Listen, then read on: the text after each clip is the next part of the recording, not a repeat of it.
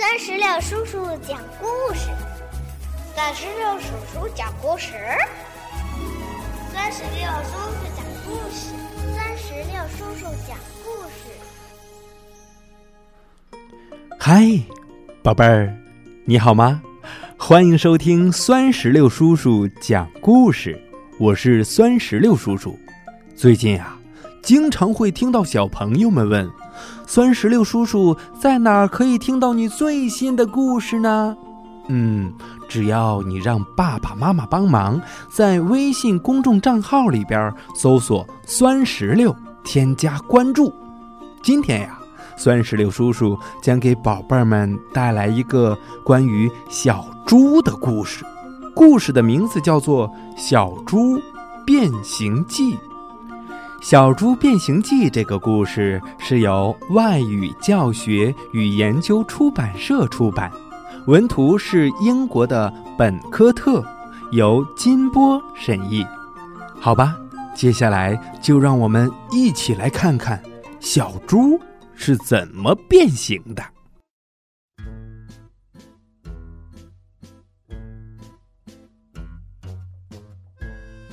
有一天呐。小猪觉得很无聊，他嘟囔着：“嗯，烦，真烦，最近比较烦，比较烦，比较烦。嗯，总该有点什么好玩的事儿吧？嗯，我去找找看。”于是。他小跑着出去了，跑到路边，小猪看到长颈鹿正在吃树梢上的叶子，他瞪大了眼睛，一个劲儿的盯着人家瞧。呃，我敢说，做长颈鹿一定很刺激。小猪想到了一个。绝妙的好主意！他咚咚咚的跑回去，做了一对高跷，然后踩着高跷散步去了。路上，小猪遇到了斑马。“嗨，下面的那位，你好啊！”小猪跟斑马打招呼。我是一只了不起的长颈鹿，我可以看到好几里远的地方。斑马大笑着说：“嘿嘿嘿，你不是长颈鹿，你不是长颈鹿，你是一只踩着高跷摇摇晃晃的小猪。我说，你最好小心点儿。”嘿嘿嘿嘿嘿。小猪听完斑马的话以后，气呼呼的走开了。但是没走多远，就只听到：“哎呀妈呀！”小猪从高跷上摔了下来。他一边弹着身上的灰，一边感叹着说：“哎呀，我的天哪！”看来长颈鹿的生活是是不适合我呀！我要去寻找更刺激的探险。还没走出两步，小猪又想到了一个好主意。他找来了颜料，给自己画了一件奇妙的新外套，然后他一路小跑的炫耀去了。小猪看到了正在喝水的大象，它走过去说：“嘿，大象你好啊！我是一只了不起的斑马，你看我身上有斑马纹。”大象看了小猪身上的斑马纹以后，大笑着说：“哈哈哈哈哈哈！”你怎么可能是斑马呢？你明明就是一只身上画着斑马纹的小猪，你马上就……大象说着，用象鼻子往小猪身上喷起了水，哗啦啦！小猪漂亮的外套被水冲了个一干二净，吓得他惊慌的乱叫起来：“哎呦，哦哦哦、不要不要！”小猪身上的条纹被冲没了，他叹了口气说。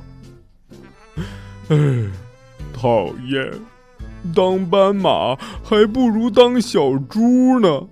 我敢说，做大象一定更有趣儿。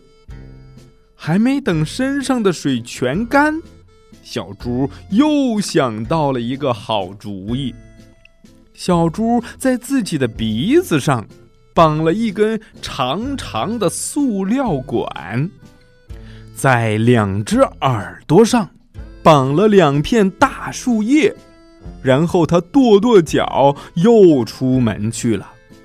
小猪看到袋鼠以后说：“嘿，袋鼠，我是一只了不起的大象，我能用鼻子喷水。”袋鼠听完也大笑着说。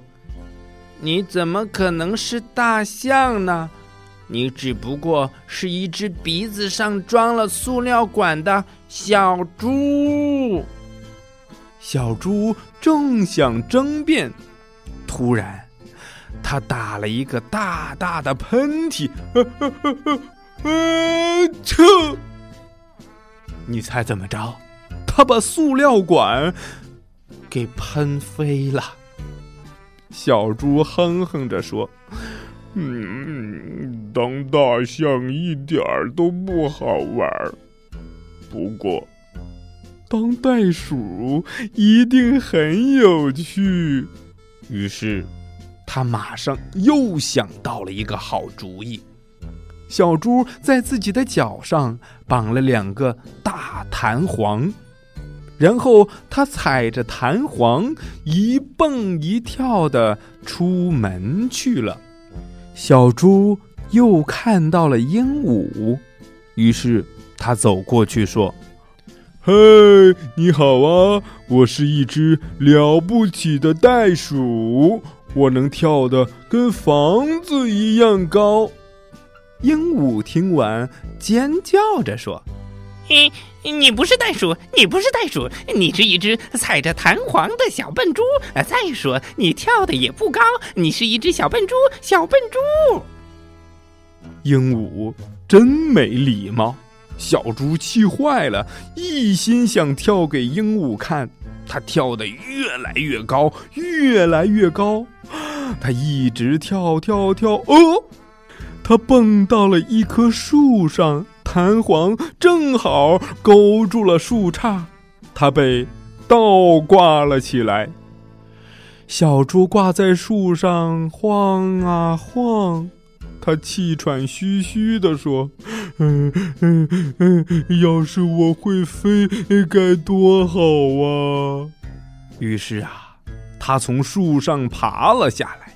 不过这样一来，小猪又想到了一个。绝妙的好主意，他找来羽毛和贝壳，给自己做了一对翅膀和一个大鸟嘴，然后他拍着翅膀出门去了。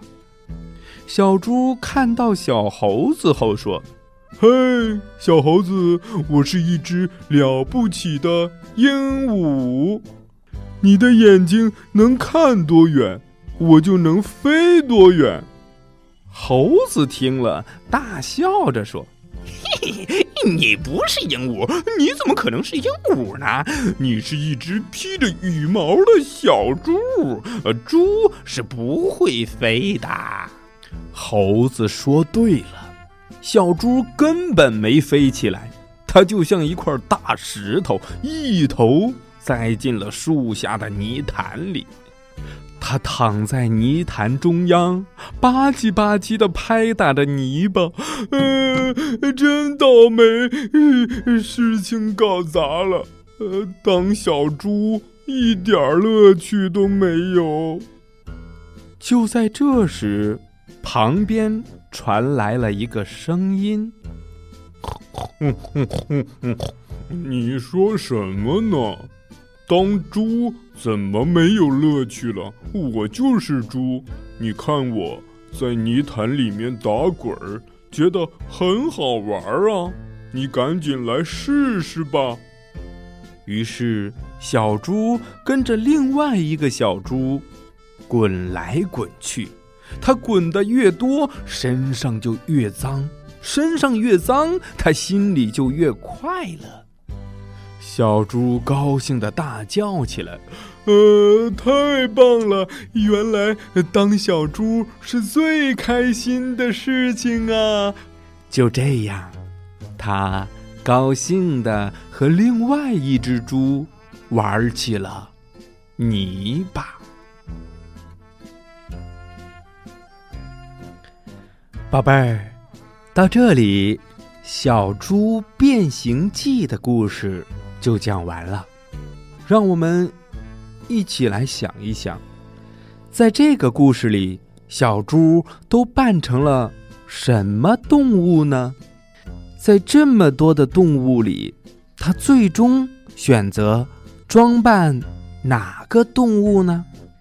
如果你知道答案，那就赶紧让爸爸妈妈在酸石榴叔叔的微信公众号的评论区来告诉酸石榴叔叔吧。好吧，今天的故事就到这儿，让我们相约下一期的精彩故事。拜拜。